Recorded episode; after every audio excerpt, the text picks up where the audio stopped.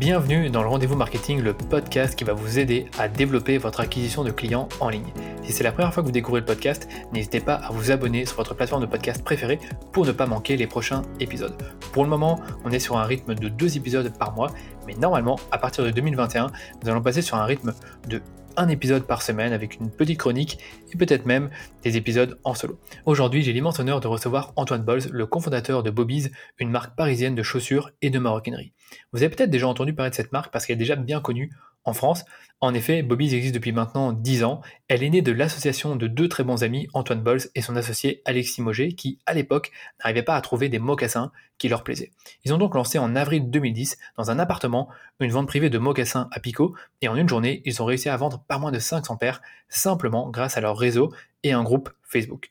La suite, vous allez la découvrir dans cet épisode, mais ce que je peux déjà vous dire, c'est que dix ans plus tard, Bobby's propose une gamme très complète et diversifiée de chaussures pour hommes et femmes renouvelées tous les six mois. La marque aussi des clients et des revendeurs partout dans le monde. Et depuis 2018, elle propose une collection de maroquinerie. Voilà ce qu'on appelle une belle success story à la française par deux personnes qui sont extrêmement humbles, discrètes et très peu médiatisées. Dans ce nouvel épisode de Rendez-vous Marketing, vous allez découvrir comment lancer une marque dans la mode quand on a peu de moyens et qu'on est encore étudiant. C'était évidemment le cas d'Alexis et d'Antoine. Et aussi, vous allez découvrir comment finalement trouver des clients grâce à votre réseau. Oui, c'est encore possible parce que c'est ce qu'ont fait euh, Alexis et Antoine quand ils ont débuté. Ben, c'est qu'ils ont parlé de leur projet à leurs amis, qui en ont eux-mêmes parlé à leurs amis via Facebook. Dans la suite de l'épisode, Antoine m'a bien évidemment parlé de la marque Bobby's. Il m'a d'abord expliqué l'identité de marque et comment elle se reflète dans leur communication, leur site web, leur packaging ou même leur propre shooting photo. Antoine m'a également expliqué comment conquérir un marché grâce à un produit de niche, donc comme le mocassin, pour ensuite s'étendre dans la gamme et en passant, il nous a expliqué les erreurs à éviter avant d'étendre une gamme de produits. Ensuite, j'ai parlé avec Antoine des canaux d'acquisition qui ont permis à Bobby's de se développer. Donc, on a parlé de la publicité Facebook, mais également des influenceurs. Et là, Antoine m'a donné une bonne façon de travailler avec des influenceurs et nouer des relations avec eux sans forcément les payer. Il m'a également expliqué les subtilités de l'internationalisation lorsque l'on veut développer sa marque à l'étranger. Et enfin, j'ai demandé à Antoine de me parler de l'avenir de la marque Bobby's dans les 10 années à venir. Je ne vous en dis pas plus et je vous laisse écouter ma conversation avec Antoine Bols dans ce nouvel épisode du Rendez-vous Marketing. Salut Antoine, je suis ravi de t'avoir sur le podcast. Salut Danilo, moi aussi. Ça fait un petit temps qu'on se connaît et qu'on travaille ensemble. Et ça fait aussi une bonne année que je connais ta marque Bobby's. Mais en réalité, il y a beaucoup de choses que je ne sais pas sur toi, sur ton parcours et sur ta marque. Et j'ai envie de parler de tout ça aujourd'hui. En réalité, j'aurais pu te poser euh, toutes les questions que je vais te poser aujourd'hui par téléphone. Mais je me suis dit que j'avais envie d'en faire profiter aussi les auditeurs de ce podcast, parce que je pense vraiment que l'histoire de ta marque et ce que vous avez construit avec Alexis mérite vraiment d'être entendu. Donc je vais commencer par te, poser la question euh, que je pose à tous les auditeurs au début, c'est celle de qui tu es et ce que tu fais aujourd'hui.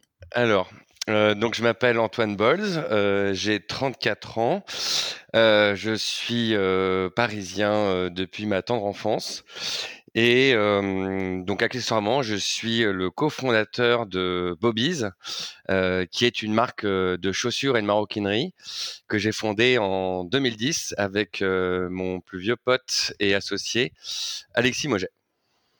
Ok. Et comment, comment, que vous, comment vous, êtes, vous avez trouvé cette idée de fonder une marque de chaussures? Donc déjà, Bobby's, euh, il faut savoir qu'on a commencé par un seul produit, qui est le, le mocassin à picot pour homme. Donc c'est un mocassin qui a la particularité d'avoir une semelle avec des petits picots en caoutchouc.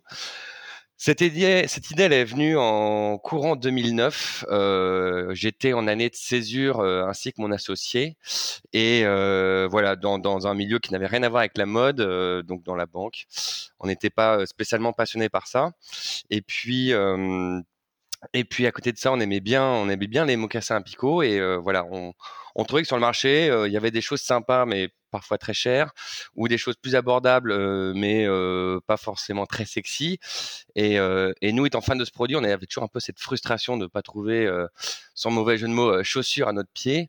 Et donc, nous est venu un peu l'idée comme ça, à travers des échanges de mails de stagiaires frustrés en, en de césure, de, de créer une marque de mocassins à picot, tout simplement, pour, pour les hommes. Donc, avec comme référentiel client, finalement, nous-mêmes et nos amis. Et donc, on, voilà, on a, on a commencé comme ça. Ça a commencé comme ça. Et donc, du coup, vous n'étiez même pas ensemble en année, en année de césure, vous étiez à distance et vous, vous, vous échangiez pardon, là-dessus. Euh, et c'est là qu'est est venue l'idée. C'est exactement, c'est-à-dire que bon, on n'était pas dans la même, euh, on n'était pas dans la même boîte, on n'était pas dans la même école. Nous, on est, on est, on est amis de, de primaire.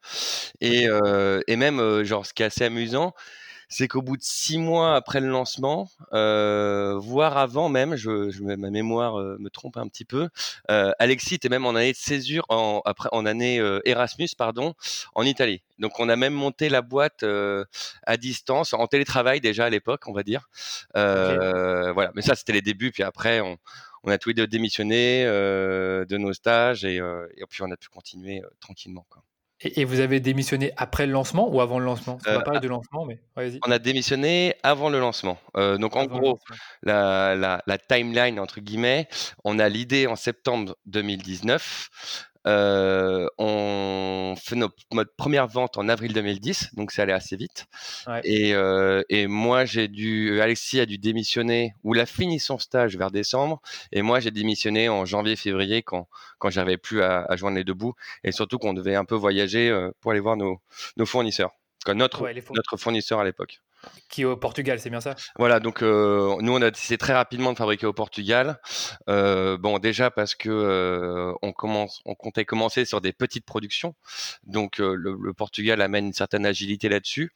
On voulait, on voulait placer la, marque en tant que marque très qualitative, et le Portugal a un savoir-faire vraiment ancestral sur la chaussure et qui ne fait que de s'améliorer parce qu'aujourd'hui toutes les toutes les grandes maisons euh, se tournent soit vers le Portugal, soit vers l'Italie, soit un petit peu vers la France.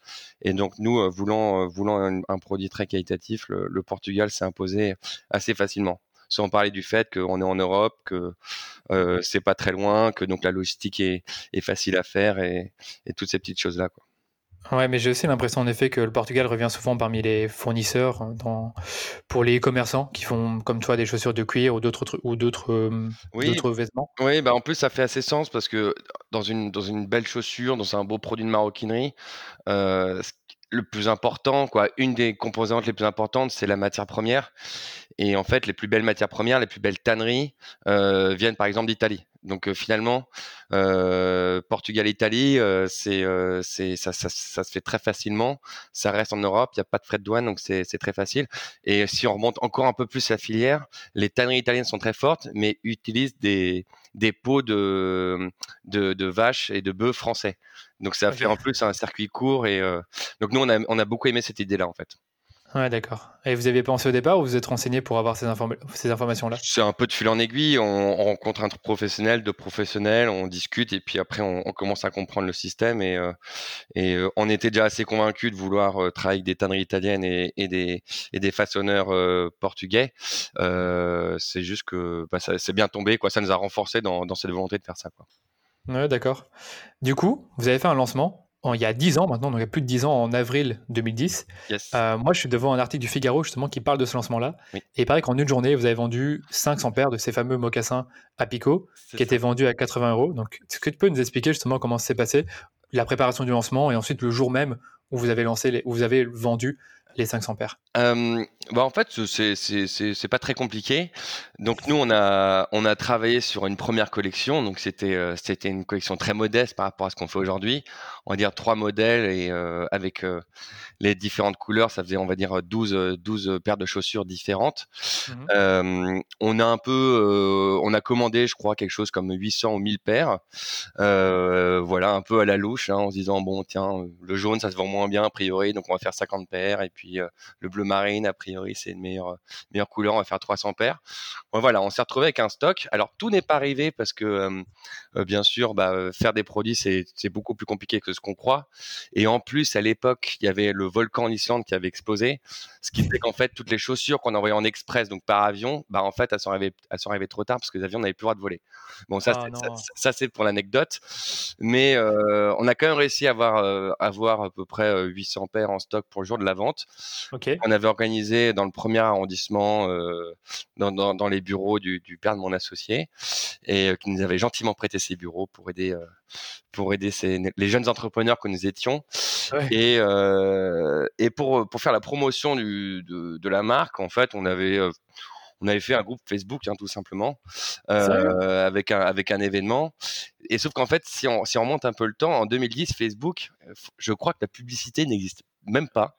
Non, elle n'existait pas. Et euh, en France, en tout cas, pas en France. on va je vais te faire confiance là-dessus, Danilo.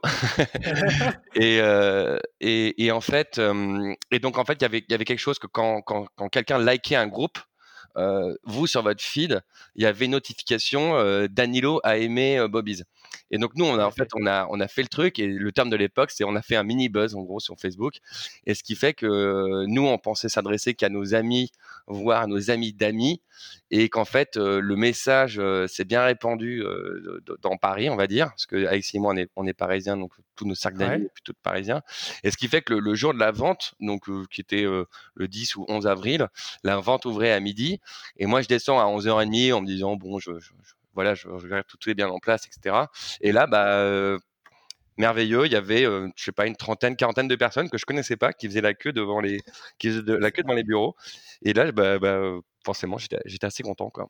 Et eh, tu m'étonnes. Et le pire, c'est qu'on était au balbutiement des, des, réseaux sociaux, et on en parlera ensuite du e-commerce en France, parce que voilà, dans mes souvenirs, en 2010, personne commandait en ligne, même sur Amazon, c'était très peu. Et là, par contre, sur Facebook, ça a commencé tout doucement, et les gens commençaient tout doucement, tout doucement dessus. Moi, je suis arrivé à, 17 ans, je pense en 2008. Et euh, c'est vrai que 2010, il y avait, euh, il y avait je sais pas, peut-être déjà un milliard d'utilisateurs, je sais pas exactement. Et en effet, comme tu dis, tu avais les groupes ou les pages. Tu, dis bien un groupe, hein, donc un groupe Facebook ou une page pour être euh, Oula, il y a une nuance. Euh, moi, j'aurais dit que c'était une page peut-être. Peut-être une page. Je sais plus. Mais en plus, je, je me souviens qu'on avait on avait switché de page à groupe ou de groupe à page parce qu'on pouvait pas inviter les gens de la manière dont on voulait. En vrai, c'était très compliqué. On avait même vu le, profil de Jean Bobby parce que d'ailleurs, on n'était pas invité par le groupe Facebook, on était invité par Jean Bobby. Donc Jean Bobby pour pour nos auditeurs, c'est le, petit pélican qui est le qui est le logo initial de la marque et qu'on avait appelé Jean Bobby à l'époque. Et donc en fait, quand on était convié à un événement Bobby's, c'était pas Bobby qui vous conviait, mais c'était Jean Bobby euh, dont le nom de famille est le magnifique. Donc Jean Bobby le magnifique. oui, j'ai déjà vu sur Facebook. Hein. Je pense qu'il y a encore le compte, c'est possible. Je crois qu'il est encore là, je crois qu'il traîne un peu. Et, donc, lui a invité, j'ai un doute maintenant, je pense qu'il a invité dans le groupe Facebook directement. Enfin bref, vous avez été bien aidé par Facebook à l'époque, donc ça c'est cool. Et donc le lancement s'est bien passé. Et après, j'ai envie de te dire, bah, finalement, une fois que tu as, vendu tes 1000 paires qui étaient euh, en stock, en plusieurs jours, je suppose, mmh comment est-ce que tu développes cette marque? Est-ce que tu vas faire euh, tous les mois des lancements dans un appartement? Ou est-ce qu'il y a eu d'autres challenges, d'autres difficultés euh, pour relancer la marque? Nous, en fait, ce qui est assez amusant, c'est que on a on a tout, on a eu les canaux de distribution qu'on avait en 2010. À peu de mmh choses près, c'est les mêmes types de canaux de distribution qu'on a en 2020. À savoir que bon, il y avait les ventes privées. Euh, donc, euh, ce qu'on a, le lancement dont je parlais, c'était un peu une vente privée, c'était une vente sur invitation.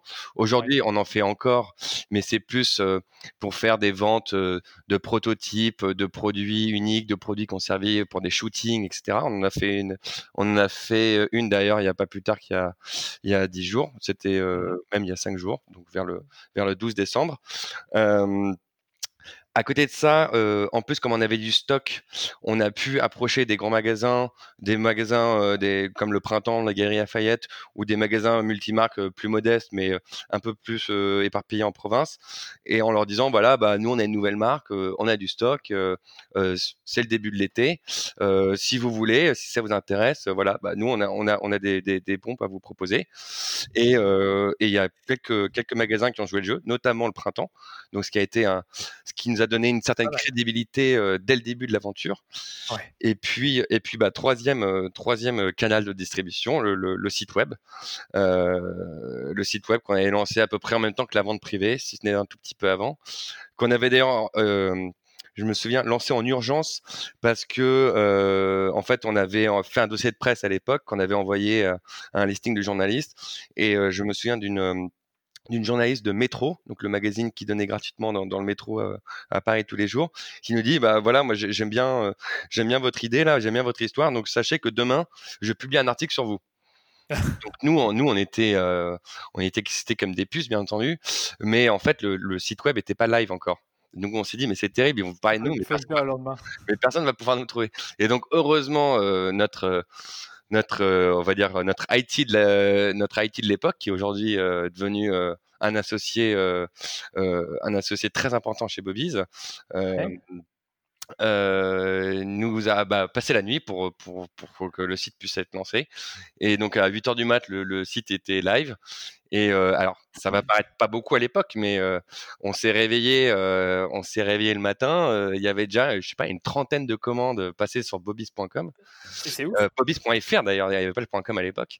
Et, et, franchement, on était, on était ébahis quoi on s'est pris, pour les rois du monde, quoi.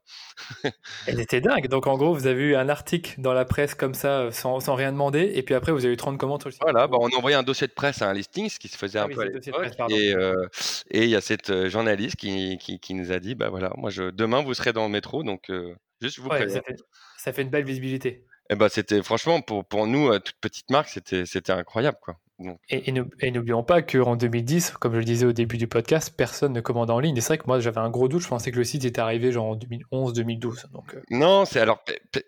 Y a, y a, oui, c'est pas que personne ne commande en ligne, c'est que ça n'avait rien à voir avec aujourd'hui. Je pense qu'à l'époque, en 2010, la, vente de, de produits, d'articles de mode sur, euh, sur Internet, ça devait représenter 5% quand aujourd'hui, je ne sais plus exactement ce que c'est les chiffres, mais alors hors Covid, hein, bien sûr, ça doit être déjà dans les 40-50%. Donc, c'est vrai qu'à l'époque, mais d'ailleurs, c'est très amusant parce que j'ai retrouvé des screenshots de notre site en 2010 mais c'est, c'est, ça, ça ferait rire tout le monde aujourd'hui. Quoi. C'est, ah, je veux bien voir. Hein. je, veux bien voir bah, je, te les enverrai, Danilo. C'est, euh, mais tu les transmettras pas aux autres. Hein. Non, non, euh...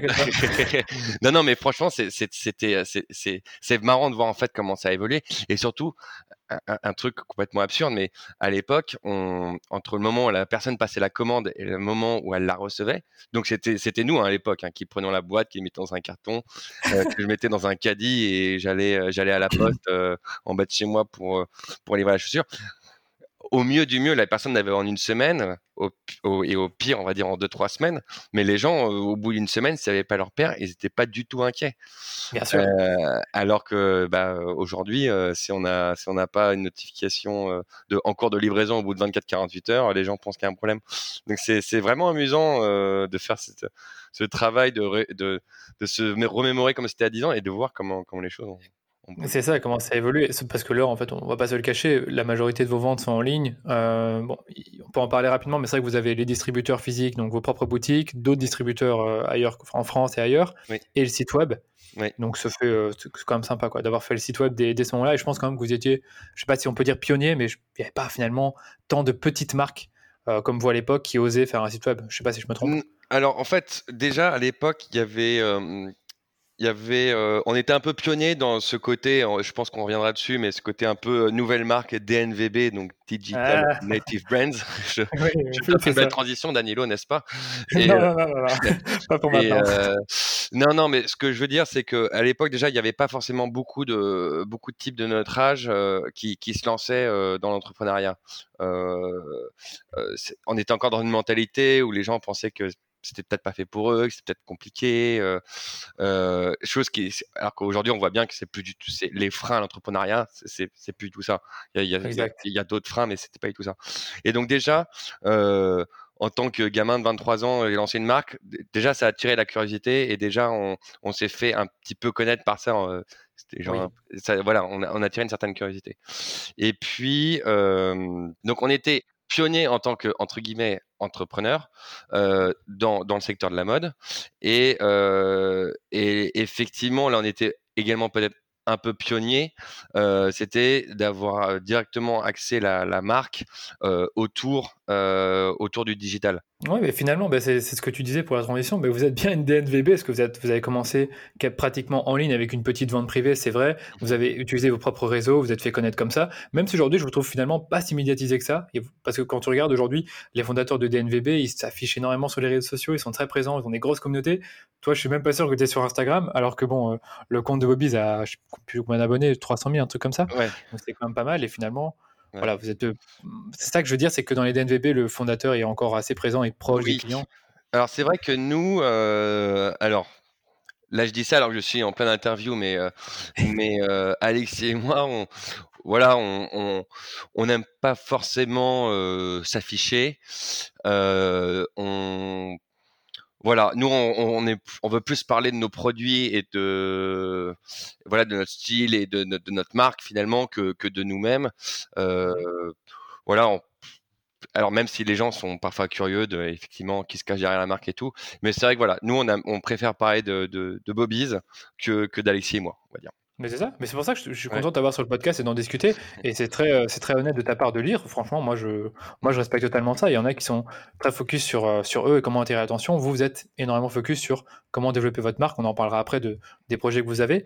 Euh, il y a un truc que tu as abordé justement, c'est qu'au début, tu as fait un peu tout, logistique, trouver les, fournisseurs, vendre les, les, chaussures, participer aux ventes privées. Mais aujourd'hui, c'est quoi ton rôle dans ta, dans ta boîte? Vous êtes quoi, une cinquantaine, un truc comme ça? Alors, donc Bobby's, en fait, il y a on va dire, quatre lieux Bobby's.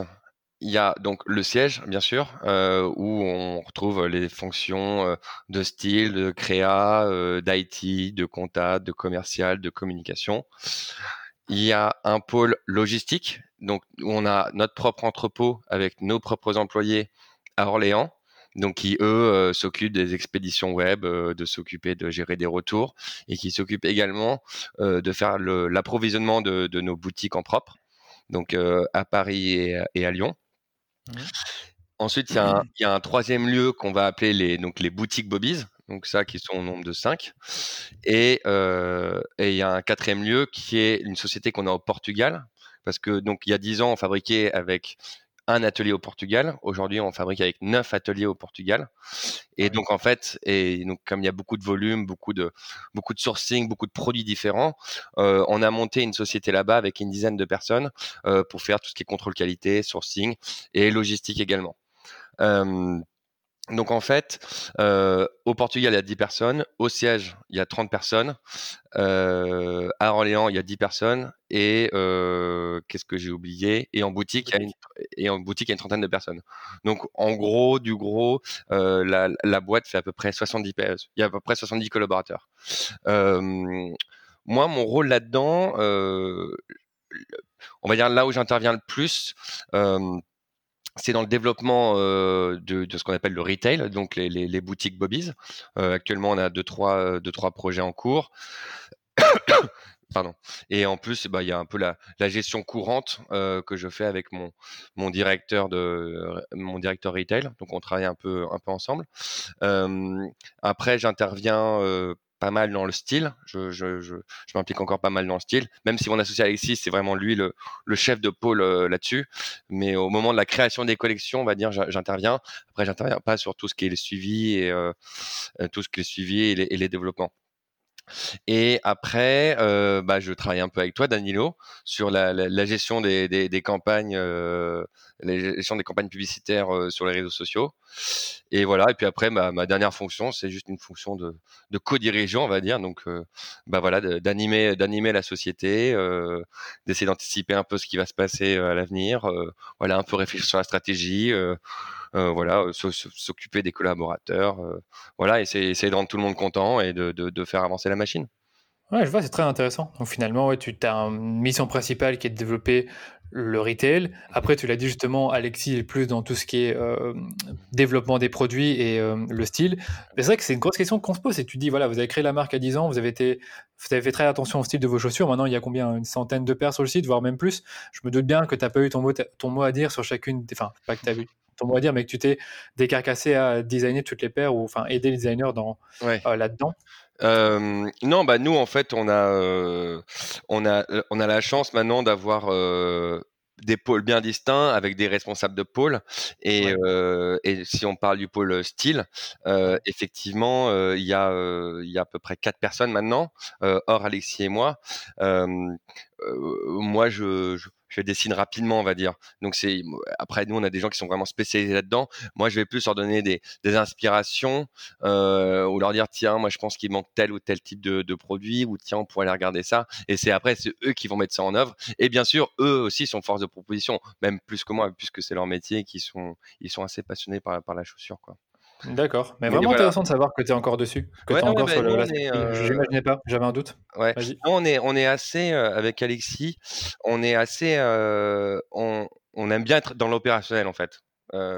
Euh, on n'a pas, on n'a pas juste envie d'être dans notre petit bureau, voilà, à, penser stratégie et tout, parce qu'en fait, le, le succès d'une société, c'est aussi le, au jour le jour, c'est pas que avoir des, des bonnes idées, on va dire, c'est surtout la mise en place de ces idées-là, parce que des bonnes idées, tout le monde en a. Ce qui est plus compliqué, c'est voilà, c'est de les mettre en œuvre et de faire adhérer les, les gens à qui on travaille à ce, à ce genre de projet, quoi.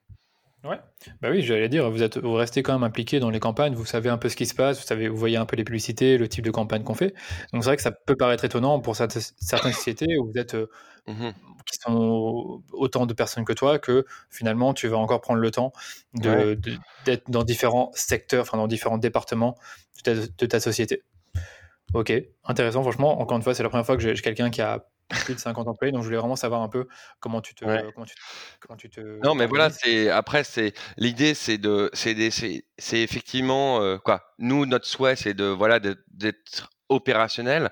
Après, mmh euh, euh, pour effectivement pouvoir quoi, ne pas trop se disperser et ne pas perdre trop de temps, il faut, voilà, il faut savoir faire confiance avec les gens qui en travaillent, savoir valider des propositions rapidement. mais ça, ça vient avec le temps et surtout voilà, la, chance, l'énorme chance qu'on a, c'est que les gens à qui on travaille euh, vraiment sont, c'est bête, hein, mais ils sont vraiment super et et, euh, et on sait que quand on nous propose des choses, en fait, il y a généralement pas grand chose à redire, euh, ce qui fait que c'est très fluide et c'est très rapide. Et, et notamment, il n'y a pas grand chose à redire parce que c'est des gens qui, qui sont là depuis un certain moment et qui ont compris euh, là où on voulait aller. Là où on va, c'est également grâce à leur contribution parce que nous, les, les, les décisions qu'on prend euh, dans tous les domaines, euh, c'est c'est pas la direction qui, qui, choisit et puis tout le monde tout le monde suit. C'est il y a beaucoup de choses qui se font en concertation. Euh, pas plus tard qu'avant-hier, on était en train de travailler sur la future collection femmes et et là, dans ce cas-là, on, on, a fait une réunion avec les, les 15 filles du siège, euh, avec toutes les, tous les nouveaux développements, en, disant, voilà, en leur posant qu'est-ce que vous aimez ou qu'est-ce que vous n'aimez pas. C'est-à-dire que c'était même pas entre Alexis, moi et le style, c'était Alexis, moi, le style et huit autres personnes.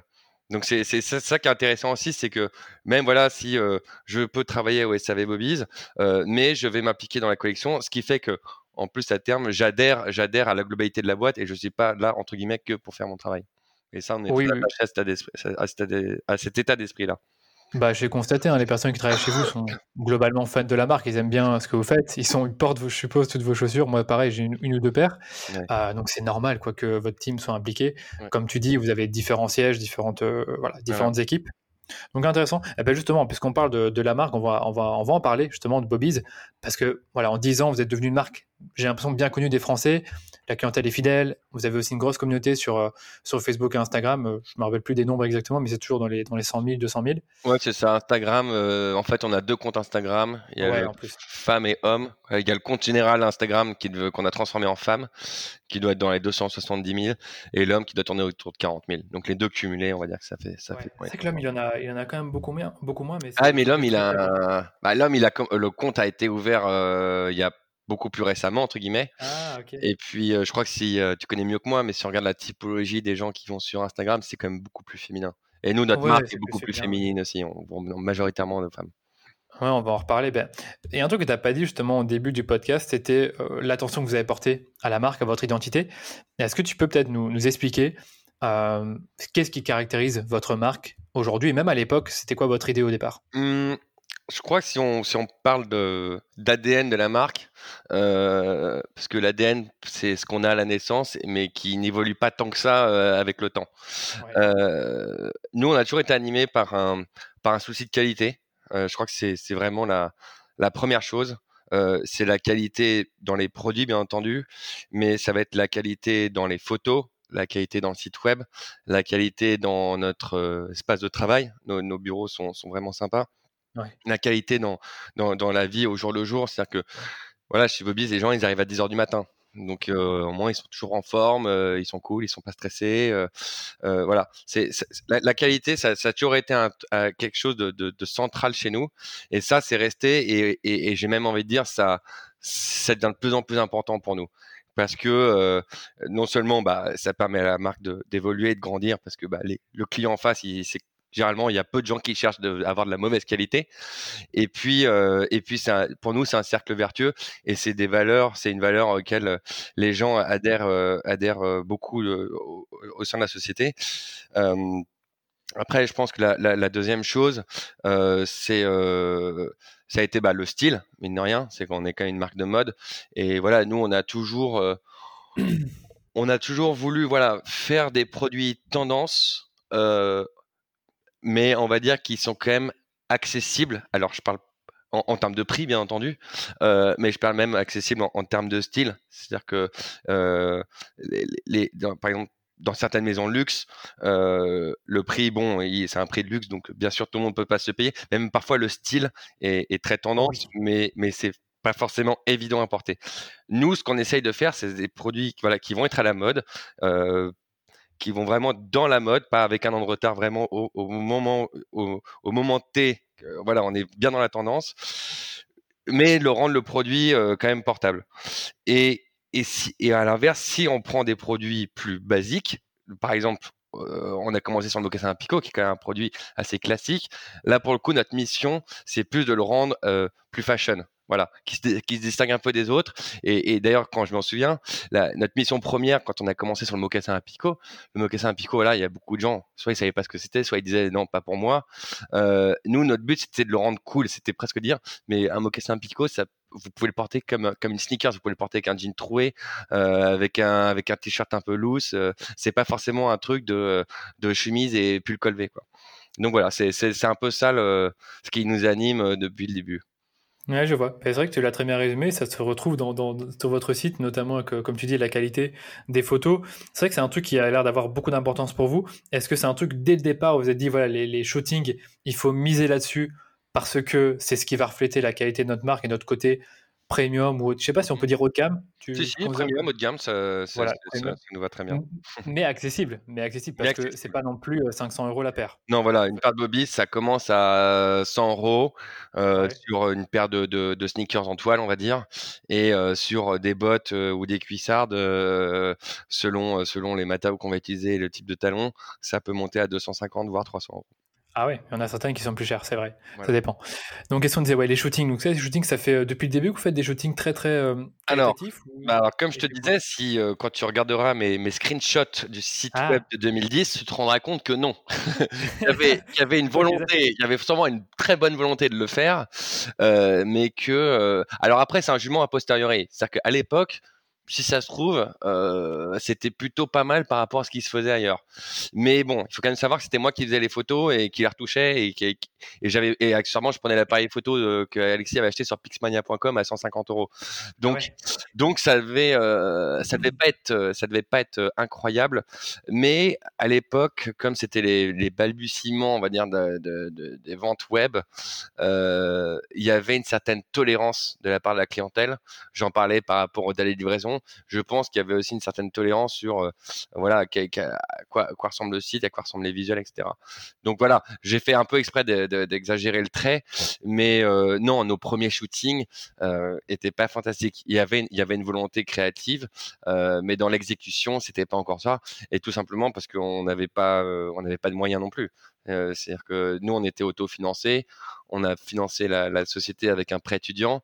Euh, donc, euh, euh, et il fallait financer la première collection. Donc en fait, nous, une fois qu'on a financé la première collection, il nous restait pas grand chose. Donc voilà, c'est bah, c'est comme toutes les comme toutes les jeunes boîtes qui se lancent, hein, c'est souvent un peu du système D. Et donc le système D c'est également appliqué au premier shooting, qui était honnêtement décent, mais qui n'ont strictement rien à voir avec aujourd'hui. Avec ce que vous faites aujourd'hui. Mais je suppose qu'avec le temps, ça s'est amélioré en vous. Avec le temps, c'est voilà. Et après, mais très vite, par contre, on s'est mis dans une dynamique. Euh, dès au bout de la, voilà, on a fait une saison été 2010, une saison hiver 2010, et dès l'été 2011, mmh là, on avait une directrice artistique qui a fait un super beau catalogue, des, des photos hyper créatives. Et voilà. Après, on est resté en ce qu'on appelle en nature morte, c'est-à-dire des photos pas portées pendant quelques années. Après, on a mis des photos, on a fait des photos portées, mais sans montrer le visage des mannequins.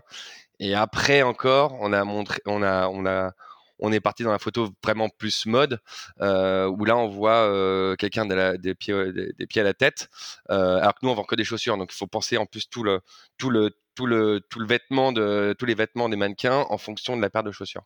Donc voilà, ça s'est fait en plusieurs étapes quoi. Ouais, c'est vrai que c'était pas facile ça. Hein. Mais maintenant vous avez plein de mannequins qui sont sur vos photos, hommes, femmes, il y en a plusieurs à chaque fois. Euh, ouais, c'est ça. On essaye d'avoir euh, sur chaque sur chaque collection plusieurs hommes, plusieurs femmes, euh, pour bah voilà pour, pour, avoir des styles un peu différents et que tout le monde puisse se reconnaître dedans, quoi. Exactement, exactement. Du coup, ces valeurs se reflètent dans votre com sur votre site? Ben oui, on en a un peu parlé avec le shooting, mais est-ce qu'il y a d'autres choses que vous faites, des petites, des petites, des petites, comment on dit ça encore, des petites touches? Il y en a une qui m'a frappé quand j'ai commandé pour la première fois, c'était le fameux Jean Bobby a le plaisir de vous informer que votre commande a bien été expédiée. Ça, c'était, c'est une touche d'humour finalement, mais aussi de proximité. Euh, est-ce qu'il y avait d'autres choses peut-être que vous faisiez à l'époque pour refléter ces valeurs? Euh, bah, Je crois que tu l'as plutôt bien résumé. C'est vrai qu'au début, il y avait un, il y avait un côté très proche. Euh, comme tu dis, humour, ne pas entre guillemets ne pas se prendre la tête et essayer d'être, d'être. On avait un axe très joyeux en fait, donc il y avait mmh effectivement ce côté ce côté Jean Bobby qui vous contacte, Jean Bobby qui vous invite à un événement. On a fait même des, des chansons Bobby's. C'est-à-dire qu'à ah collection, il y avait une chanson Bobby's qui sortait, qui était écrite par un ami et avec nous nos, petites idées, qui était enregistrée en studio, hein, qui, était, qui était pas mal. Donc voilà, il y, y, avait, y avait, on, on voulait être un peu différent et de toute façon, nous, on savait qu'on pouvait pas, euh, on n'avait pas encore les moyens de, de voilà, de, de, de, communiquer, de faire des visuels comme d'autres grosses marques. Donc, on s'est dit bon, ça sert à rien de faire, d'essayer de faire comme eux parce qu'on ne sait pas vraiment faire et, ça sera forcément moins bien. Donc, prenons un axe un peu différent. Et comme tu as dit, voilà, un axe plus amical, plus original. Euh, les ventes privées, hein, c'était un moyen de rencontrer les gens aussi. Ils avaient accès à nous, euh, on avait accès à eux, on pouvait discuter. Voilà, ça, ça fait beaucoup aussi par le bouche à oreille. Ça a été comme ça, quoi. D'accord. Bah écoute, euh, vous avez bien, vous avez bien raison. Enfin, vous aviez bien raison à l'époque de, faire ça. Et c'est vrai que mon autre question, c'était qu'est-ce qui vous différencie des autres marques concurrentes aujourd'hui? Aujourd'hui, je ne sais pas exactement si c'est encore le Pélican, mais euh, à l'époque, c'est justement cette touche peut-être d'humour et de proximité. Je pense que ouais, c'est à l'époque c'était cette touche un peu impertinente, on va dire, euh, un peu décalée. Euh, Aujourd'hui, ce qui nous distingue plus, je sais pas. Après, ça serait très prétentieux de ma part, mais en tout cas, moi je j'estime qu'on fait les choses très bien et que, en tout cas, les clients sont, contents, sont satisfaits de ça. Et c'est pour ça que, voilà, la, marque continue à progresser. Mais on a plein de concurrents qui font les choses très bien aussi. Mais après, on n'a pas non plus de concurrents directs entre guillemets, dans le sens où on n'a pas de, il n'y a pas de marques qui font vraiment le même type de produit que nous, ou, du moins qui ont même, le même panel. Si vous voulez, nous, on a un panel relativement large euh, ça va du, mocassin à la sneakers, en passant par les boots. Euh, il y a vraiment plein de produits différents et il y a très très peu de marques qui, ont un panel aussi large. Ok. Bon, du coup, on va passer peut-être au deuxième sujet de ce podcast. Antoine, c'était sur la, spécialisation. Donc, au départ, vous êtes arrivé pour conquérir un marché, vous êtes arrivé avec un produit, donc le mocassin à picot confortable. Mmh c'était quelque chose que vous vouliez populariser, comme tu l'as dit, le round cool. Mmh tu peux peut-être nous parler un peu de cette. Est-ce que c'était une stratégie à laquelle vous avez misé justement pour conquérir le marché en vous disant, ben voilà, si on se spécialise, on va mmh conquérir plus facilement un marché? Ou alors c'était quelque chose qui s'est fait naturellement par le fait que vous étiez fan de ce produit? Alors, c'est réponse B. euh, donc, non, c'est vraiment quelque chose qui s'est fait naturellement. Nous, au départ, très honnêtement, on ne s'est pas dit on va créer une marque de chaussures. Euh, euh, la stratégie, ça va commencer par euh, ce produit-là, et puis de fur et à mesure, on, va s'étendre, et, dans dix ans, on en sera là. Nous, on raisonnait vraiment quand on naviguait à vue, hein, très sincèrement. Il faut se remettre dans le contexte. Hein. On a 23 ans, on est stagiaire. Et, et moi, tout ce que je sais à l'époque, et Alexis c'est à l'époque, c'est que on, kiffe les mocassins Pico, et juste, on trouve pas ce qu'on veut sur le marché. Et on se dit, allez, bah, on fait, on fait notre, on fait notre propre marque. Au moins, on trouvera, on trouvera ce qu'on aime. Et ce qu'on aime, c'est ce que nos potes aiment. Et au moins, ça, on est sûr que, a priori, ça va, ça va marcher dans notre petit cercle. En fait, de notre petit cercle autour de nous, quoi. Et, vraiment, on, juste, on s'est juste focus là-dessus. On n'a pas fait un business plan à 5 ans, 10 ans. Euh, on s'est dit, voilà, on, on reste concentré sur la première collection. On essaie de la vendre le mieux qu'on peut. Et puis après, on verra.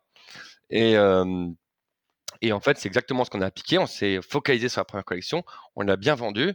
Et puis après, bah, d'autres questions se soulèvent. Bon, bah, ok, c'est super. On a, on a, on a fait un premier essai. Maintenant, comment est-ce qu'on le transforme? Euh, Parce que bah, le mocassin picot sur l'hiver, notamment en, en, en France, euh, c'est pas bon, sauf du côté de Marseille et de la Corse, c'est c'est pas un produit idéal. Donc là, tout de suite, se pose la question, bah, comment comment on fait pour pour exister l'hiver? Alors la première collection euh, hiver 2011 alors, qu'est-ce qu'on a fait? On a fait des semelles, on a fait des, des, mocassins, mais avec des semelles pleines, des semelles pleines avec des picots. Mais bon, ça reste, ça reste, euh, ça reste euh, un produit très estival.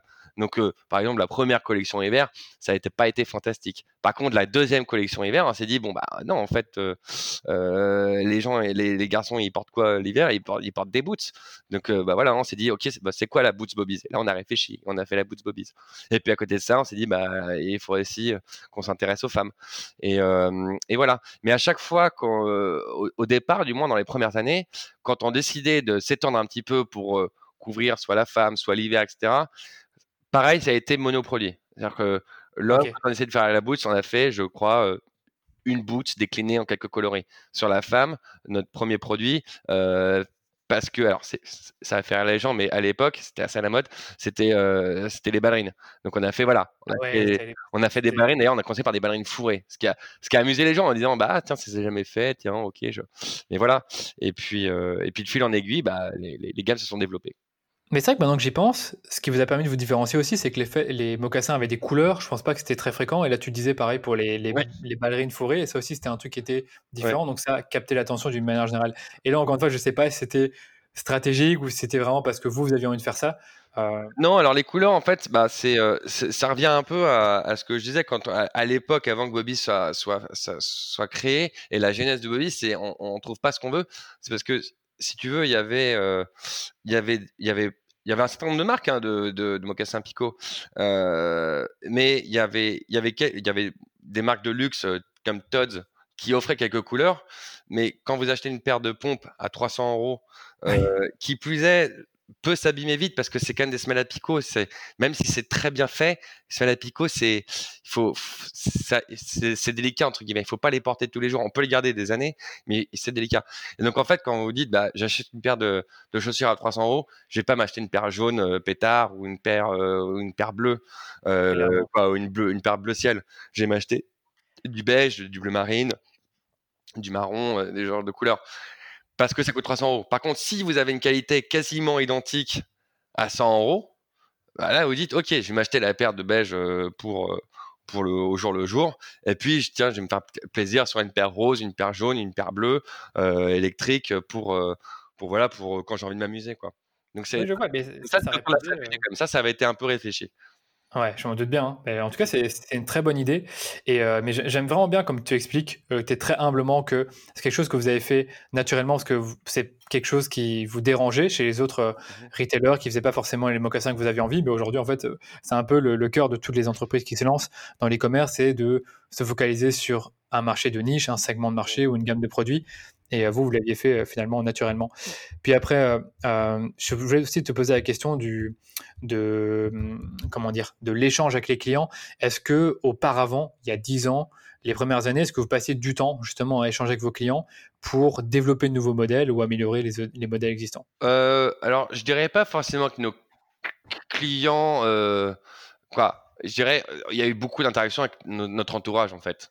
Euh, nos, premiers en, nos, nos, premiers employés, euh, nos amis proches, euh, nos, amoureuses, ce genre de personnes qui en fait avaient notre âge, étaient notre cible.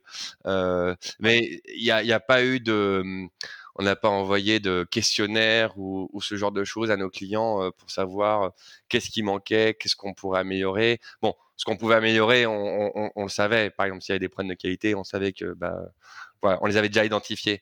Mais euh, non, le, développement des, collections euh, s'est fait, euh, fait plutôt en, cercle, en cercle restreint au départ. donc, donc voilà. Et aujourd'hui, ça reste un peu comme ça, sauf que comme on fait des volumes, bien entendu, beaucoup plus importants, déjà on peut s'appuyer un peu sur sur des statistiques de vente, savoir ce qui plaît, ce qui plaît pas. Euh, et puis, comme je disais, en interne chez Bobby's, on a quand même beaucoup de gens, euh, beaucoup de gens qui ont une certaine impétence pour la mode et eux aussi nous aident énormément dans, dans le développement de la marque. Oui, d'accord. Donc, c'est juste que vous tout, le monde y pense en équipe, mais vous n'allez pas forcément avoir le réflexe, comme tu dis, d'envoyer des questionnaires aux clients. Mais je peux t'assurer qu'il y a certaines marques, enfin des plus, des plus jeunes marques, qui maintenant prennent cette habitude-là d'envoyer des questionnaires à leurs clients et carrément de les appeler ou leur parler avec un chat sur. Euh, ouais, ouais, non, mais je pense, que c'est, euh, je pense que c'est, une bonne idée aussi. Après, c'est, c'est, euh, c'est une, c'est une, presque une philosophie de communication parce que en, en, fait, quand on, quand on envoie des questionnaires à des clients, c'est bien sûr pour avoir un, un retour d'information, mais c'est aussi une manière de de d'engager sa communauté, euh, voilà, de dire va, vous faites partie de la marque, euh, etc. C'est c'est moi je trouve que c'est quelque chose de tout à fait euh, louable et intéressant, et c'est effectivement quelque chose qui se développe beaucoup. Mais voilà, nous c'est c'est pas forcément notre notre manière d'approcher la chose. Mais ce qui voilà, c'est moins bien ou pas, c'est c'est juste voilà, c'est deux philosophies différentes. Oui, mais c'est ça, ça dépend de votre ADN, votre philosophie de base. Et vous, finalement, c'était beaucoup centré sur l'équipe, sur vos, vos, potes, vos amis et les gens qui étaient dans, dans qui travaillaient déjà chez Bobby's à l'époque. Et c'est ça qui vous a aidé à développer de nouveaux modèles. Et justement, tu as, parlé du fait que vous avez commencé sur le mocassin Pico pour hommes, puis après, tu as dit que vous avez fait un peu euh, des, des, chaussures pour femmes. Mmh Comment s'est passé justement cette fameuse conquête du marché féminin? Parce qu'aujourd'hui, je lis encore l'article de Figaro, ils disent que vous avez à peu près 60% de, enfin à l'époque, 60% de vente du marché féminin. Aujourd'hui, je pense qu'on est plus à, 80%. Euh, du, coup, comment s'est passé là? Du, jour au lendemain, vous êtes dit on va faire des modèles pour femmes ou est-ce que c'est un truc qui est, euh, qui est venu encore une fois de vos clients ou de votre équipe? C'est euh, venu, c'est venu. en fait, on, donc on a on a lancé sur l'homme. Comme ça a plutôt bien pris, on s'est dit bon bah a priori la boîte, on va pouvoir continuer. Et donc, euh, à partir de ce moment-là, bah, nos copines tout en train de nous dire bah, eh, pourquoi ah. vous faites pas des pompes pour les filles, quoi. Surtout que le, le les, les, les, filles, euh, ça c'est des faits, hein, achètent beaucoup, beaucoup, beaucoup, beaucoup plus de chaussures que les hommes. Donc, euh, en tant que, que chef d'entreprise, ça, ça aurait été un peu dommage de, de laisser cette partie-là de la clientèle. Mais ceci dit, on s'est quand même posé la question parce qu'on s'est dit finalement, est-ce que on est une toute jeune marque euh, dans l'imaginaire des gens, euh, on est euh, une marque homme. Euh, donc, est-ce qu'on ne risque pas non plus un peu de diluer ce petit capital de marque qu'on a en s'ouvrant sur la femme? Donc ça, c'est quand même une question qui s'est posée. moi, je me souviens à l'époque, j'avais des réflexions, mais bah, les choses prouvent aujourd'hui qu'on n'a pas, qu'on pas suivi cette voie-là. Et je me disais même à une époque, est-ce que on créerait pas une deuxième marque ou ou, ou un, ou un spin-off quoi? Je, me suis posé la question après euh, très vite on s'est dit bah non c'est idiot euh, Bobby's euh, en plus ça qu'un an donc finalement on peut complètement intégrer la femme à, à, à, à la marque actuelle. Mais euh, c'est des questions qu'on s'est posées. Et mais ceci dit c'est assez amusant parce que il y a jusqu'à il y a 3 4 ans le compte Instagram Bobby's était unisexe. C'est-à-dire qu'on on, on postait à la fois pour l'homme et sur la femme. Sauf qu'on s'est dit mais en fait c'est frustrant parce que bon, comme je disais, il y a beaucoup plus de femmes que d'hommes euh, sur Instagram. Euh, donc, euh, donc, en fait, quand on publiait des choses hommes, bah, il y a quand même pas mal de, filles qui n'étaient pas très intéressées et, et, et, vice versa. Et surtout, finalement, on, il fallait faire une synthèse de la manière de communiquer pour les hommes et pour la femme qui faisait quelque chose de sympa, mais peut-être euh, pas pas très pas, pas, assez fort à notre goût et le jour où on a décidé de séparer les deux comptes on a pu parler aux femmes et aux hommes de manière dans la manière dont on voulait exactement et, euh, et ça a été euh, quoi pour nous je pense que ça a été une très bonne chose oui, mais d'ailleurs, tu, tu, tes réflexions n'étaient pas si mauvaises sur le fait de créer une deuxième marque pour, pour les femmes, parce que Cézanne, c'est ce qu'ils ont fait. Pour les hommes, ils ont la marque Octobre Édition. Oui, c'est pas une marque qui a, qui a 15 ans, quoi. C'est une marque qui a peut-être un an ou deux, un truc comme ça. Oui, ça doit faire ouais. ouais, bah, exactement, voilà. Donc c'est c'est vrai que non, ouais, c'était voilà, on, s'est posé les bonnes questions à l'époque. ouais, vous êtes posé les bonnes questions. On va pas rentrer dans les détails sur tout ce que vous avez fait pour développer euh, le marché féminin, mais tu as dit un peu, c'est qu'à chaque fois vous commenciez par un modèle particulier, voilà. vous vous différenciez d'une façon ou d'une autre. Après, c'est vrai qu'un autre truc que tu n'as pas dit, c'est qu'aujourd'hui, bah, comme vous avez plein de modèles, plein de gammes de produits, bah, chaque gamme a différents modèles et chaque modèle a euh, différents coloris. Ce que tu me disais euh, avant qu'on prépare le podcast. Et ça, c'est un, pour moi, c'est un bon élément de différenciation. Parce que, allez, je vais voir quelques retailers qui vendent des chaussures, c'est que le modèle n'est pas décliné en euh, bah, énormément. Hein. Bah, en fait, c'est c'est euh, marrant, je, m'étais jamais posé la question, mais en en, discutant, je me rends compte. C'est là un peu la magie du web. C'est-à-dire que nous, alors nous, on est une marque, on est euh, donc par collection, on a à peu près 300, 350 références différentes. C'est-à-dire un modèle, une couleur. Donc si on prend en plus la, gamme de pointure, donc ça va nous faire à peu près 2500 SKU par, par collection. Ce qui est astronomique, c'est-à-dire que pour avoir une paire à la couleur par taille, il faut déjà au moins 2500 paires. Ce qui fait qu'en fait, déjà un revendeur, donc un revendeur multimarque, lui, il, ne peut pas vous prendre toute votre collection. Il, va en prendre 10, 15, 20 pieds grand maximum un magasin Bobby's, euh, alors à moins d'ouvrir un magasin, ce qu'on est en train de faire, de 150 mètres carrés, on peut pas tout exposer. Dans le web, c'est limité.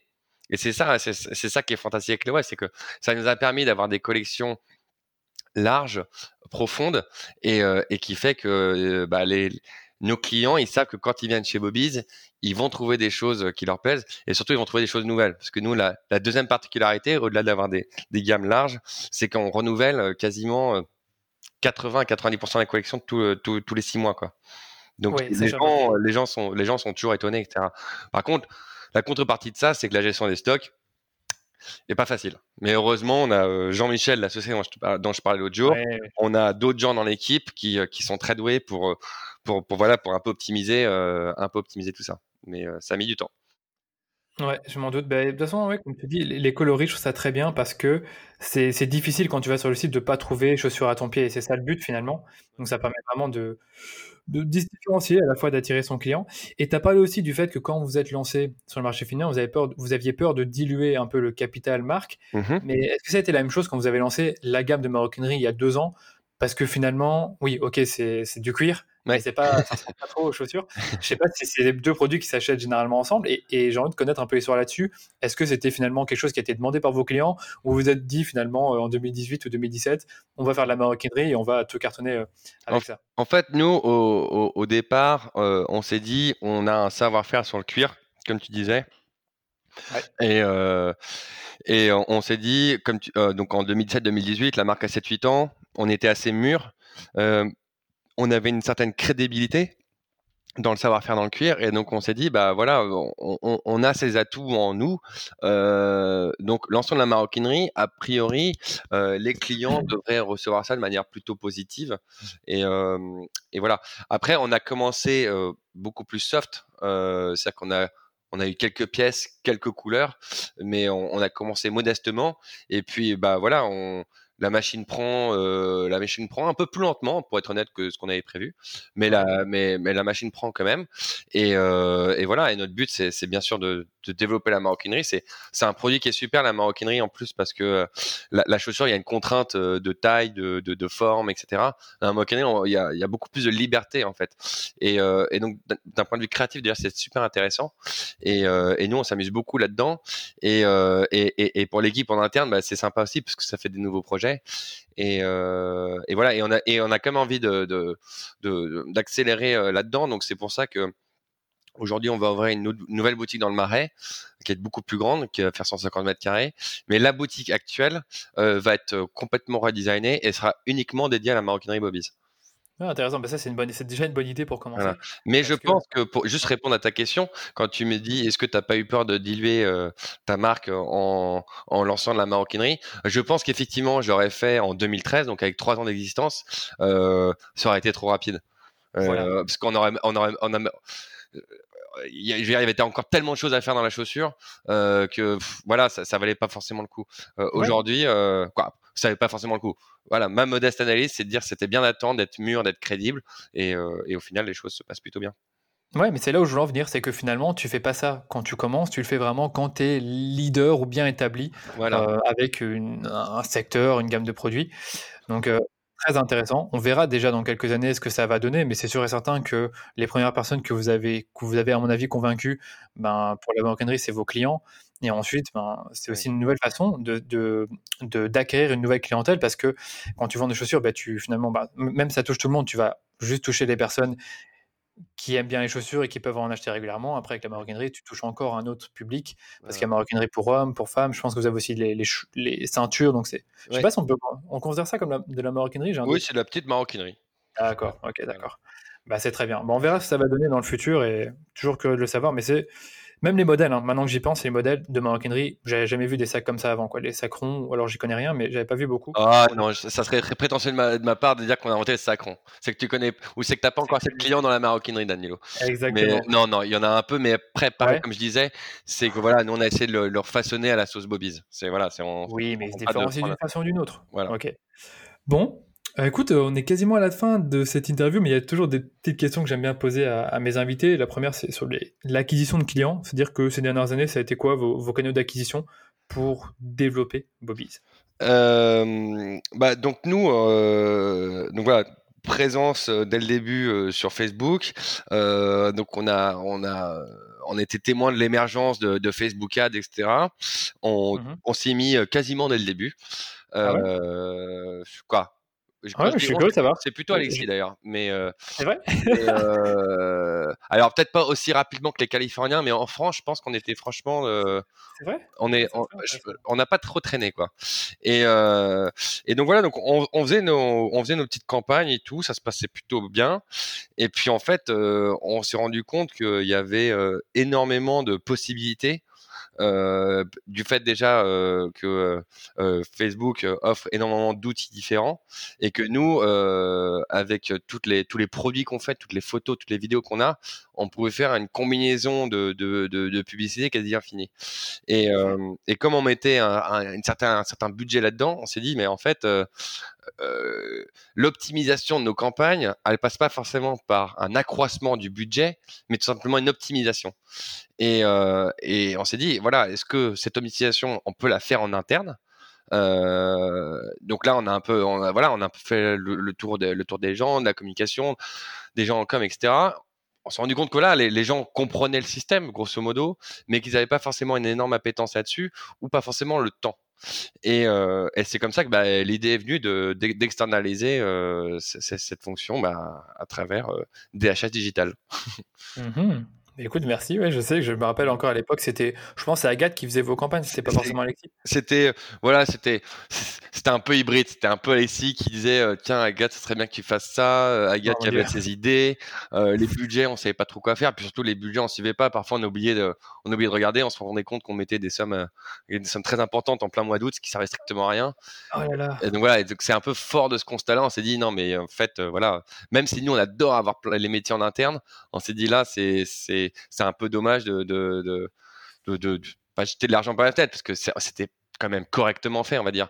Mais on savait qu'il y avait un énorme potentiel d'optimisation et ouais, on, a, on, a lancé plein de publicités après, mais tu vas quand même pas me dire que vous avez juste utilisé Facebook et Instagram Ads pour, euh, pour trouver des clients. Il y a aussi d'autres canaux du type influenceur, Google, alors, bien sûr. YouTube. Euh, alors, euh, nous, on a bossé, ouais, on a eu un compte Instagram assez rapidement.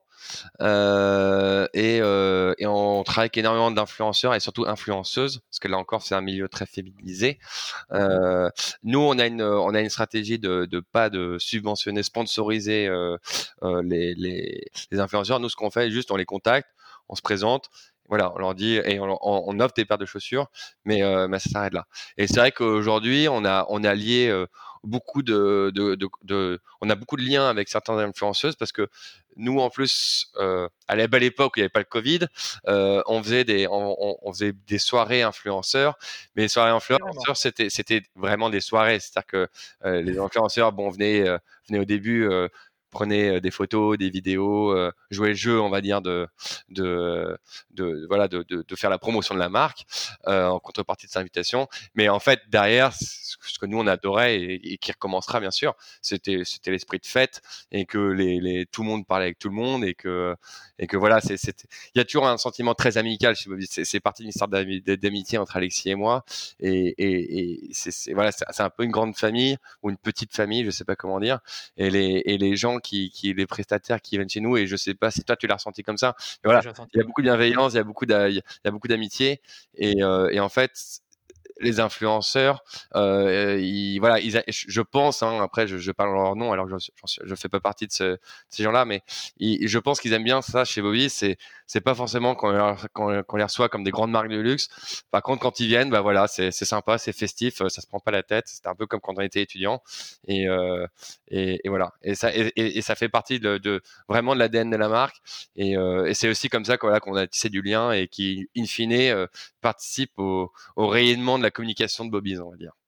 Ouais, c'est super intelligent. Et c'est quelque chose qui est venu de toi ou d'Alexis ou c'est de votre équipe comme parce que nous, en fait, ça, c'est venu naturellement. C'est que voilà, avec, avec ici, on, on, aime bien vivre, on, est des bons vivants. Et donc, quand on fait un événement euh, chez Bobby's, euh, bah, on a envie que ça soit cool et sympa. Et, euh, et, euh, et donc, euh, donc voilà, c'est comme ça que ça se passe. Là encore, c'est c'est quelque chose qui s'est fait naturellement. Aujourd'hui, on s'en rend compte donc on va peut-être faire encore plus attention maintenant quand on fait un événement de, bien accueillir les gens et que ça soit encore plus sympa et tout. Mais là encore une fois de plus, c'est un peu devenu de, quelque chose de naturel et puis on s'est on a identifié que c'était un entre guillemets, euh, j'aime pas ce terme, mais un facteur clé de succès. Et puis voilà, maintenant on, fait en sorte au moins de garder cet, cet état d'esprit là quoi. Bah, vous avez raison. Et franchement, pour ceux qui écoutent, ben voilà, vous avez compris, développer les relations avec les influenceurs plutôt que d'essayer de les payer comme, euh, voilà, euh, genre payer, je trouve que ça fait toujours, euh, oui. dès qu'il y a de l'argent en jeu, c'est toujours un peu différent. Donc là, si j'ai bien compris, ils reçoivent des pairs, ils sont très contents parce qu'ils aiment bien la marque et après ils les mettent en avant. Oui, c'est ça. C'est, c'est, faut créer du lien. On est tous là pour, on est, on est tous là pour gagner notre vie, mais si on peut le faire en, plus en ayant des relations bienveillantes, cordiales, voire amicales, c'est, c'est sympa. Et puis de toute façon, le le monde tourne un peu comme ça. C'est, c'est l'affect et, et l'affect est extrêmement important dans tout ce qu'on fait. Donc voilà. C'est après parfois il y a des gens. Euh, par contre, faut les payer. Hein. Il y a des gens. Il y a oui, des gens. Il, voilà. Hein, Michael Jordan. même s'il m'entendait très bien avec lui, je suis pas sûr qu'il porterait des bobbies. Euh... lui, par exemple, ça doit coûter très cher. bah, lui, ça coûtait très cher, surtout qu'il a sa marque de chaussures qui, qui, où il en vend quelques-unes quand même. Mais euh, mais, euh, mais voilà. Mais en tout cas, c'est même quand ce que je veux dire par là, c'est qu'on on peut faire des super choses et, euh, et avoir la chance d'être représenté par des super influenceurs, pas juste parce qu'on les a payés ou qu'on a une marque ultra cool euh, euh, ou je ne sais pas quoi. C'est que bah, parfois, euh, juste un, bon feeling avec quelqu'un, ça, peut lui suffire pour, pour parler de vous, quoi. D'accord. Et je suppose c'est souvent des influenceurs de Paris ou, ou d'ailleurs en France? Non, pour le coup, c'est. Bon, alors, naturellement, il y a. Pardon. voilà, c'est bon. Il y a peut-être une plus forte concentration d'influenceurs euh, en Ile-de-France, mais en vrai, on bosse avec plein d'influenceurs euh, un peu un peu partout euh, sur le territoire et qui qui parfois même vont prendre un billet de train pour venir nous voir ou ou genre de choses. Après, on bosse avec des influenceurs aussi à l'étranger, où là, bah voilà, ce, côté ce côté amical est pas forcément aussi facile à mettre en place ou c'est dans des pays où la marque est moins connue.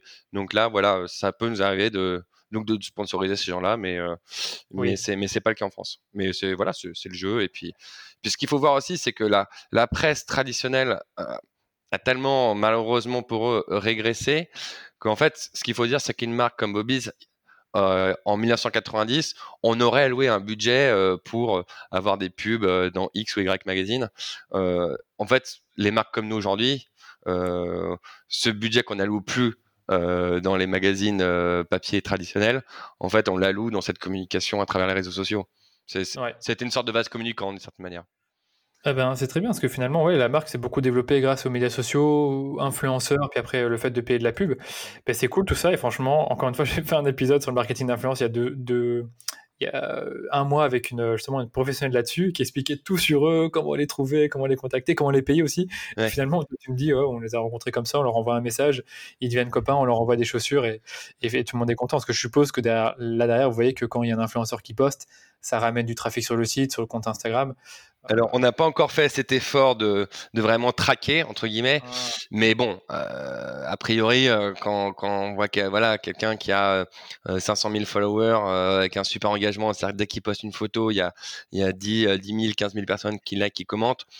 Bon, on peut se dire qu'a priori, euh, dans ces 10 000, 15 000 là, il y en a quelques-uns qui vont aller encore plus loin et euh, jusqu'à pourquoi pas provoquer, euh, quoi, acheter une paire de, une paire de chaussures ou un sac chez nous. Ah, c'est sûr. Mais c'est vrai qu'aujourd'hui, on n'a pas encore fait cet effort de de, de, de, de, tracking entre guillemets. Je, bon, même si ce terme peut faire un peu peur, euh, mais voilà, de voir qu'est-ce qui est vraiment efficace ou pas, parce que l'appareil finalement dans les influenceurs, c'est pas forcément les plus gros qui vont vous amener le plus de personnes, euh, pas parce qu'ils ont des fake followers, mais c'est aussi selon la, euh, leur profil et leur style. C'est-à-dire que nous, on a des influenceurs qui sont, entre guillemets, vraiment dans le style Bobby's. Et donc, on sait qu'a priori, les gens qui, qui, qui les suivent vont, vont, être intéressés. Puis, il y a des autres influenceurs qui sont moins dans le style, mais qui aiment quand même la marque, ou un seul produit chez nous, et qui vont en parler, mais la communauté ne va pas forcément être intéressée. Et c'est vrai que là, là-dessus, il y a, y a un chantier à avoir. Euh, ah oui, je suppose que vous faites attention à avec quel influenceur vous associez en fonction de leur style et de leur audience. Ça, c'est logique. Mais bon, ça, c'est, je me doute bien que c'est l'équipe com qui, qui s'occupe de tout ça. Voilà. ok. Bah écoute, très intéressant. Je sais pas ce que j'ai, j'ai voulu dire un truc, mais j'ai totalement oublié avec les influenceurs. Euh, ça me reviendra peut-être, mais bref. Euh, par contre, il y a un autre truc que vous faites pour vous développer, c'est aussi l'internationalisation. Oui. c'est quand vous avez décidé justement de vous développer? Bah, L'internationalisation, ça, fait, ça s'est fait dès le début, en fait, à travers le, à travers le site web. Euh, parce que par définition, un site web n'a pas vraiment de frontières. Bon, il faut euh, savoir mettre en place des, des systèmes de livraison internationaux, des systèmes de paiement internationaux. Mais je veux dire, ça, c'est, c'est que c'est du technique. Et là encore, j'ai la chance d'avoir ce, ce, ce, deuxième associé, euh, Jean-Michel, qui, qui en a claquement de doigts, ou du moins il donne l'impression qu'on a un claquement de doigts, il met ça en place. Euh, donc, donc ça s'est fait dès le début. Et puis, euh, et puis après, non, ça, ça s'est fait aussi euh, à travers des, des salons euh, où on est allé. Euh, il y a eu des salons à Paris, il y a eu des salons à Milan, des salons en Angleterre, des salons en Allemagne, où voilà, on, avait notre petit stand, nos, nos, nos, produits, et puis rencontrer des acheteurs, des acheteurs de grands magasins étrangers. et donc on a on a pas mal euh, on a pas mal bossé cette partie-là. Bah, c'était une partie dont, dont, je m'occupais à l'époque. Euh, après l'internationalisation, c'est pas toujours facile parce que euh, comme la marque Bobby's a une certaine notoriété en, en France, mais elle n'a pas du tout cette notoriété-là, par exemple au Japon. Donc c'était assez c'était assez délicat parfois parce qu'on se retrouvait avec des grands magasins japonais qui avaient qui flashé sur la marque. Pendant une saison, deux saisons, ils vous revendent et puis bah voilà, du jour au lendemain, ils vous donnent plus, plus trop de nouvelles et puis ils arrêtent et et donc c'est voilà, c'est l'internationalisation se fait un peu en dents de scie euh, parce que nous on a on a toujours vu ça comme une opportunité, mais on n'a jamais on s'est jamais dit tiens ça va être un, axe de développement stratégique parce que déjà le, marché français était très gros euh, et, encore toujours très gros.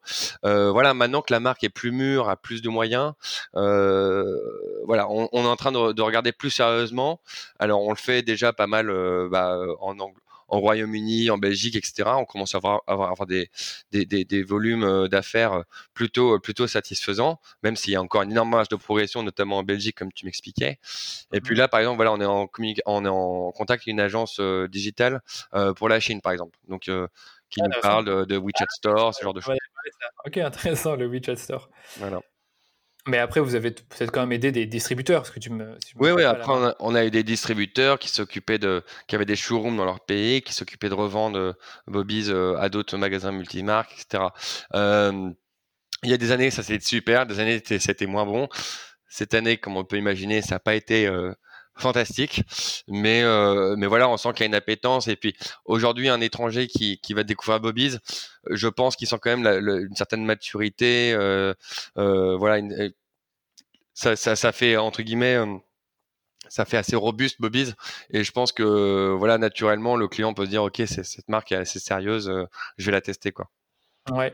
Bah, écoute, je te pose la question parce que sur votre communication sur Facebook et Instagram, vous parlez toujours en français. Certes, on fait un peu de pub en, anglais, un peu plus maintenant qu'avant, mais c'est vrai que ça doit pas être facile de se développer à, l'international parce que peut-être qu'il faut avoir des personnes qui vivent justement dans les marchés où tu veux, euh, que tu veux conquérir actuellement, il y a Royaume-Uni, Allemagne, c'est évidemment des marchés intéressants qui sont, qui sont aussi gros que la France, mais bien sûr, je me dis que la concurrence, elle est, elle est peut-être tout, aussi féroce. Il y, a, une concurrence, et puis après, il y a un, il faut pas se mentir, il y a un style. C'est-à-dire que le, style Bobby, il, il, plaît, euh, il plaît euh, peut-être spécialement aux Français, mais euh, le style Bobby's au fin fond de l'Arkansas aux États-Unis, c'est pas forcément leur cam. Donc euh, voilà, il y a euh, nous le, style il est plutôt élégant, discret, tendance, euh, ce qui fait que par exemple dans certains pays où les gens ont besoin de veulent, veulent s'afficher avec des marques reconnues internationalement pour montrer un certain statut. nous, bah voilà, Bobby, c'est pas une chaussure qu'on dit quoi qu'on peut identifier très facilement, contrairement à une paire de Nike où vous voyez la virgule sur le côté et c'est bon, monsieur a une Nike ou Louis Vuitton avec leur sac, etc. Nous, il y a, nous, il y a quasiment pas de logo, c'est, c'est pas, comment on dit, très brandé. Donc, euh, c'est, euh, c'est, euh, c'est voilà, c'est peut-être à la fois ni le style de, de, de, de, la population locale, ni un marqueur social que d'avoir une bobisse que ça va pas se voir. Donc voilà, il, faut, il faut composer avec ça. Mais c'est ça, et donc du coup, tu dois finalement aller dans des marchés qui sont proches du tien, Belgique, je pense que ça ressemble quand même. Suisse, peut-être un peu bah, de toute façon, tout ce qui est Europe, euh, tout ce qui est Europe, il y a, euh, même si les Anglais ou les Hollandais ou les Belges, ne vivent pas exactement comme nous, mais d'ailleurs même au sein de la France, hein, il y, a, y, a, y, a, y, a, des régions où on vend très bien et des régions où on vend moins bien. Euh, c'est, mais bon, on arrive quand même à trouver un, un socle de gens qui ont qui ont un style un peu semblable au nôtre et à quel on, auquel on arrive à vendre. Quoi. Et puis après, il y a aussi des pays, notamment je pense bah, à l'Angleterre, où il y a une communauté française assez importante. J'imagine qu'en Belgique, c'est également le cas, et qui, eux, on va dire, prêchent la bonne parole pour nous. Quoi. Évidemment, donc ça peut aider, surtout en Belgique et, même au, Royaume-Uni. Ok, écoute, intéressant tout ça. Bon, on va pas rentrer dans tous les détails de tous les challenges que ça peut poser du point de vue logistique, parce que ça, on, sera encore là demain. En plus, on est dans un podcast sur le marketing, donc je sais pas s'il faut parler de la logistique. Ça sera Par contre, euh, c'est ça. Par contre, euh, moi, j'ai envie de savoir justement si tu es ouvert à en parler. Comment t'imagines ta marque dans 10 ans? Est-ce que tu penses que vous serez toujours une marque de chaussures et de maroquinerie, ou bien plus encore? Euh, ce dont je suis sûr, c'est qu'on nous serons, en tout cas, quoi qu'il y ait, principalement une marque de chaussures. Euh, et je dis pas de maroquinerie, je suis principalement une marque de chaussures. J'aimerais que dans 10 ans, la maroquinerie, euh, que si je devais séparer la maroquinerie de, Bobby, de, de, de, Bobby's, que ça puisse être une marque à part entière qui vive tout seul, etc. Donc voilà, moi je, je, suis vraiment intéressé par ce produit et je crois que l'équipe aussi, et on a vraiment envie de progresser là-dedans dans ta question, je, je, je, je, je comprends. Est-ce que un jour vous ferez des fringues ou pas? J'imagine. Exactement, exactement. euh, c'est, répondre. C'est, c'est, c'est, non, non, c'est, bien sûr, ça me, ça me traverse l'esprit. Euh, bien, sûr que j'y pense. Euh, maintenant, voilà, j'ai d'abord envie qu'on fasse nos preuves dans la maroquinerie, qu'on renforce la chaussure, euh, qu'on vende euh, nos chaussures euh, partout dans le monde. Et une fois que ça sera fait, pourquoi pas faire des faire des vêtements euh, mais encore faut-il déterminer le, le, un style euh, avec Alexis et nos équipes si on a eu la chance de se mettre d'accord quoi d'être naturellement d'accord sur euh, la, la, la ligne artistique directrice de Bobby's euh, sur les vêtements si ça se trouve ça matcherait pas. Bon a priori qu'ici on s'habille pas complètement différemment non plus. Mais euh, mais voilà. Non mais moi je moi je suis pas je j'aime je, beaucoup mon métier j'aime beaucoup les gens avec qui je travaille je, je, suis content d'aller au bureau tous les jours et ça c'est déjà une chance énorme. Euh, euh nous, on a la chance d'être une société autofinancée, donc on, est assez libre. Euh, donc voilà, c'est déjà dans 10 ans, Bobby est encore là, euh, pourquoi pas un peu grandi, euh, assez un peu exporté, je serais déjà super content. Et, euh, si on a, et, pourquoi pas avoir des vêtements, mais là encore, tout ça est extrêmement hypothétique et, et pour l'instant, il y a encore plein plein de choses à faire dans, dans les domaines dans lesquels on agit déjà. Bah, écoute, intéressant ta vision du fait de d'abord se dire, OK, on va vraiment cartonner même à l'étranger et mhm. avec la maroquinerie avant de faire autre chose. Justement, je posais une question très similaire à un autre gars que j'ai eu sur le podcast sur, euh, qui s'appelle Thomas Hervé de la marque Wapilo. On en avait déjà parlé aussi. Lui, il voulait justement euh, d'abord conquérir un maximum le marché français avec plusieurs gammes de produits liés à la literie mhm. et ensuite s'exporter. Toi, c'est un peu l'inverse, j'ai l'impression. C'est justement d'abord s'exporter. Bah après, lui, euh, quand il parle de plusieurs gammes de produits dans la literie, moi, j'ai plusieurs gammes de produits dans la chaussure oui, c'est ça. C'est voilà. Si tu m'avais dit, alors après peut-être qu'il pense à des à des je sais pas des sommiers ou ou je sais pas des. des, je pense que c'était linge de lit, tout ce qui était lié vraiment au fait de, dormir. Ouais ouais. Mais mais bah, de toute façon après les, les, les deux choses vont en parallèle, mais mais le voilà. Moi j'ai envie que Bobby fasse réellement ses preuves à l'export et puis euh, après, je dis pas. Et ensuite, je lancerai les vêtements. Si ça se trouve, ça, ça se fera en parallèle. Si ça se trouve, ça se fera jamais. Euh, mais euh, mais voilà. Mais bien sûr, bien sûr, on y pense. Et mais déjà, tout ce que je me sais, c'est que dans 10 ans, la boîte soit toujours là et qu'elle ait grandi. C'est surtout ça. Bah, je m'en doute, hein, j'espère aussi. Mais vraiment intéressant. Je suis curieux de savoir. Après, euh, tu as été très ouvert de le partager. Tu n'étais pas obligé de le faire parce que c'était des trucs que tu n'as pas forcément envie de dire en public. Tu auras quand même, hein, il y aura quand même 2-3 000 personnes qui vont écouter le podcast. Donc, euh, tu, vas avoir, euh, tu vas avoir des gens qui vont te, qui vont te contacter. et c'est vrai que là, on arrive à la fin du podcast. moi, je pose souvent des petites questions de fin. Tu as déjà plus ou moins répondu avec la pub Facebook. Par contre, je demande un peu à mes invités s'ils utilisent des outils marketing ou d'organisation spécifiques euh, et qui peuvent recommander. Donc là, on aura, à mon avis, des e-commerçants qui vont nous écouter. Toi, tu as quelques outils que tu utilises là, comme ça avec ton, sur ton ordi euh, Alors, marketing, euh, alors je, vais, je vais décevoir les auditeurs. Je ne sais pas trop si les outils marketing que j'utilise, hormis ceux qu'on utilise toi et moi ensemble. après, j'ai parlé des, des, influenceurs et tout, mais des logiciels spécifiquement. Ouais pas, pas forcément. Euh, bah non, après peut-être que tu peux m'aider et tu dire ah oui, c'est normal tu utilises ça, mais, mais... Je, vais, je vais t'aider. Donc par exemple, admettons pour ton site, quand tu traques euh, les ventes, qu'est-ce que tu utilises par exemple pour ça? Ah, C'est PrestaShop. Moi je regarde un peu euh, via voilà notre, notre, la plateforme notre site, c'est Presta et je regarde je regarde ça. Après j'ai aussi la chance d'avoir des, des reportings de mes équipes, donc peut-être qu'eux utilisent d'autres logiciels, mais mais ça je ça je l'ignore.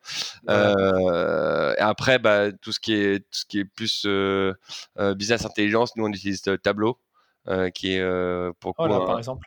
Ça c'est ça c'est un c'est quand même un, super soft et voilà, hein, c'est à peu près. c'est Attends, je donnais des idées rapidement, mais en gros, par exemple, nous, ce qu'on utilise pour l'organisation comme une petite, comme une petite équipe, on a quelques prestataires, c'est ClickUp, c'est un outil de gestion de projet. Je sais pas si vous, justement, en interne, vous avez des. Si, alors, nous, on n'a pas. Euh, on a, alors, c'est, un peu la.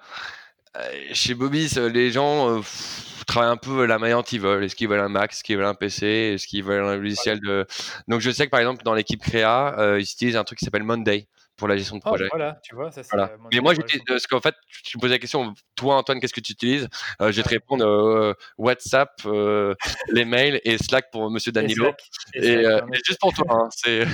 sympa, vraiment, c'est sympa. C'est même, ça m'a même étonné à l'époque quand on m'a dit que tu n'utilisais pas Slack. Mais après, vous êtes tous dans le même bureau et je suppose que les équipes dans les autres pays ou villes vous communiquez pas forcément tous les jours. Non, alors on, utilise un peu Hangout, le site Gmail, même si c'est un peu un enfer, mais euh, mais euh, ouais, c'est un enfer. Voilà, ça, ça se fait un peu au feeling quoi. Moi, par exemple, moi je suis très WhatsApp, donc les gens ils savent que quand ils veulent me parler, s'ils veulent pas dans mon bureau, bah s'ils sont pas dans le bureau, bah ils vont, m'envoyer un WhatsApp.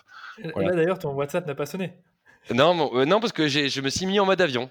Mais je ah, sais que quand je vais réactiver, j'aurai, je, pense à quelques, quelques messages. tu m'étonnes. Bon, écoute, Antoine, merci beaucoup pour tout ce que tu as, tout ce que as raconté. Moi, il y a plein de choses que j'ai appris. Avec plaisir, c'est normal. Euh, j'espère aussi que les auditeurs vont bien aimer cet épisode et je sais qu'il y en a qui voudront te retrouver quelque part. Alors, je sais que tu es très présent sur Facebook et sur Instagram, mais plus, plus, sérieusement, est-ce que, limite, est-ce que tu es ouvert à donner un, contact pour te retrouver? Ça peut être LinkedIn, ça peut être un autre réseau Non, mais mon, mail, c'est abolz, a b o l z e, Génial. Bah écoute, c'est super sympa de ta part. Je me doute que tu dois, recevoir pas mal d'emails. Donc pour ceux qui doivent te poser des questions, bah, c'est par là. Et euh, bien sûr, où est-ce qu'on peut se retrouver des Bobbies, Antoine? Eh bah écoutez, on peut retrouver Bobbies sur euh, bobbies.com. Euh, sur le site Bobbies, vous retrouvez les, boutiques Bobbies. Donc il y en a dans le Marais, il y en a une à Lyon et une à Saint-Germain-des-Prés. Et puis, euh, bah, sinon, on a tout un tout un listing de revendeurs. Euh, il y en a à peu près 250 en France euh, et une centaine dans le monde. donc voilà, on a bien quadrillé, bien quadrillé le pays et on vous invite même à aller chez eux, vu vu l'année très compliquée que nos revendeurs ont passé. Bah c'est sympa. Écoute, euh, j'espère qu'il est trop bon sur le site. Moi, j'avais pas fait trop attention, mais bon, le site est très. Il y, a un onglet boutique euh, en haut dans le menu et ah puis oui, ça déroule. Oui, ça je le vois. Il y a l'onglet boutique, mais je pensais que c'était juste les boutiques physiques. Non, il y a aussi localisé un revendeur. bah, merci à toi. Je mettrai de toute façon toutes les infos sur, euh, pour le site et les comptes Instagram pour que nos auditeurs aillent voir. Il y en a peut-être qui connaissent, d'autres qui connaissent pas trop. Donc vous irez voir quand vous aurez un moment. Bon. Ça marche. Merci beaucoup Antoine et je te dis à très vite. À très vite. J'espère que l'épisode vous a plu et vous a inspiré à développer votre propre marque, trouver des clients ou en créer une nouvelle. Vous avez vu à quel point Antoine se montre humble et énormément centré sur l'humain, que ce soit dans les moments où il parle de son équipe, ses partenaires ou son envie de prendre des décisions business conformément à ses valeurs. Et si vous êtes curieux d'en savoir plus sur l'histoire de la marque Bobby's ces dix dernières années et toutes les personnes qui se cachent derrière, eh bien sachez, vous allez pouvoir vous rendre à l'adresse bobbies.com slash 10-en-bobbies pour découvrir leurs coulisses. Alors bien sûr, je vous ai mis le lien dans les notes de l'épisode. Et enfin, il y a une dernière chose que je voulais rajouter avant de conclure l'épisode, c'est l'importance d'avoir une bonne offre et un produit qui répond à un besoin pour beaucoup de personnes. Dans le cas de Bobby, c'est le fait de proposer des chaussures de qualité qui sont belles et que n'importe qui pourrait vouloir porter. Si vous allez sur le site de Bobby's, vous verrez que le produit est extrêmement bien présenté, ce qui renforce sa qualité perçue et son attractivité, et il est vendu à un prix abordable alors qu'il est de qualité premium. En plus, chaque gamme de produits contient des dizaines de variantes ou de coloris, de sorte que n'importe qui peut trouver chaussures à son pied. Les amis, avant de vous quitter, je vous invite comme toujours à vous abonner au podcast pour ne pas manquer les prochains épisodes et surtout, n'hésitez pas à me donner une note 5 étoiles sur Apple Podcast si l'épisode vous a plu. Je vous souhaite de très bonnes fêtes de fin d'année et de bonnes vacances si vous en prenez. Je vous dis à très vite pour un nouvel épisode du rendez-vous marketing.